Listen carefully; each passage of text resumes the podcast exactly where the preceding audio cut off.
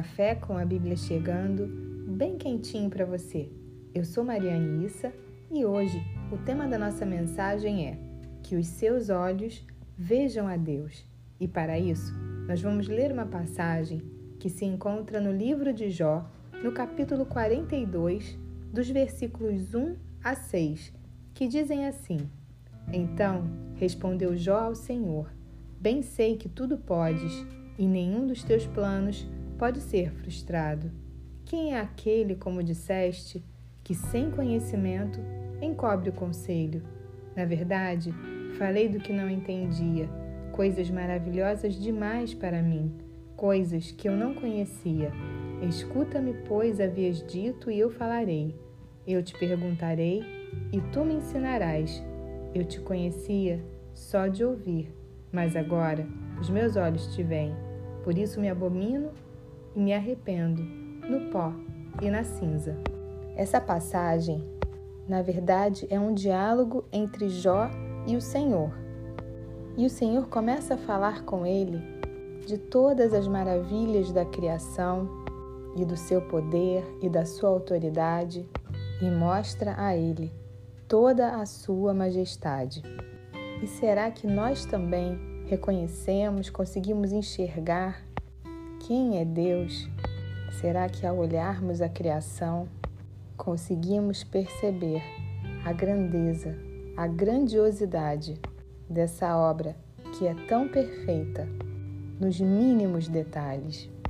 Desde os céus, a terra, passando pelos mares, pelos animais, chegando ao homem e à perfeição que é todo o seu corpo, todos os sistemas que se conectam e funcionam de uma forma perfeita. A Bíblia diz que Jó era um homem justo, provavelmente um homem bom, mas que só conhecia a Deus de ouvir falar. E qual é a diferença entre conhecer a Deus de ouvir falar e de vê-lo com os nossos próprios olhos? Ver a Deus implica em andar com Ele em ter comunhão com o Pai, implica em ter relacionamento. E para haver relacionamento é necessário intimidade, convivência, confiança e, acima de tudo, experiências.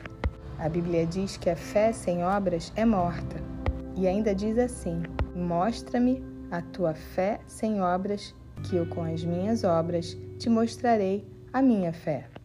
Ter experiências com Deus é testemunhar os livramentos, os milagres, as orações respondidas, é reconhecê-lo em cada pequeno detalhe da sua vida, é começar o seu dia em oração, se conectando com Ele, é ter os ouvidos abertos e prontos para ouvir a voz do Pai.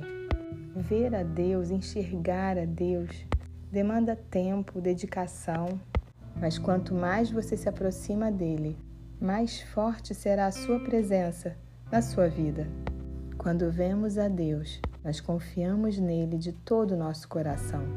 E o livro de Provérbios diz que se o reconhecermos em todos os nossos caminhos, ele endireitará as nossas veredas.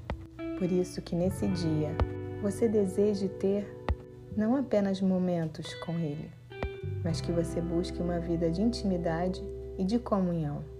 E muito mais do que uma religião, muito mais do que rituais e doutrinas, você se sinta preenchida por esse amor que lança fora o medo, que é o socorro bem presente na hora da angústia, que nos sustenta nos dias difíceis, que envia luz para as nossas trevas e que é capaz de transformar qualquer situação que você possa estar vivendo nesse momento.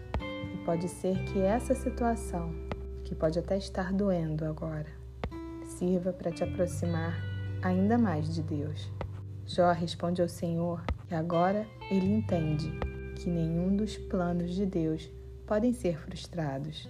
Ele reconhece que falou daquilo que ele não entendia, ele falou de coisas que ele não conhecia. E será que você conhece a Deus nessa profundidade, nessa intensidade? Será que ele faz parte da sua vida, do seu dia a dia? Será que você compartilha com ele as suas dores, os seus dias difíceis, as suas alegrias, as suas conquistas. Deus é um Deus real e Ele quer participar da sua vida diariamente. Aliás, Ele nos criou para isso, para que vivêssemos em comunhão com Ele, porque Deus é amor. Por isso que hoje, assim como Jó, você conheça a Deus, não apenas de ouvir falar, mas que os seus olhos o vejam nitidamente. Que Deus abençoe. Um beijo para você.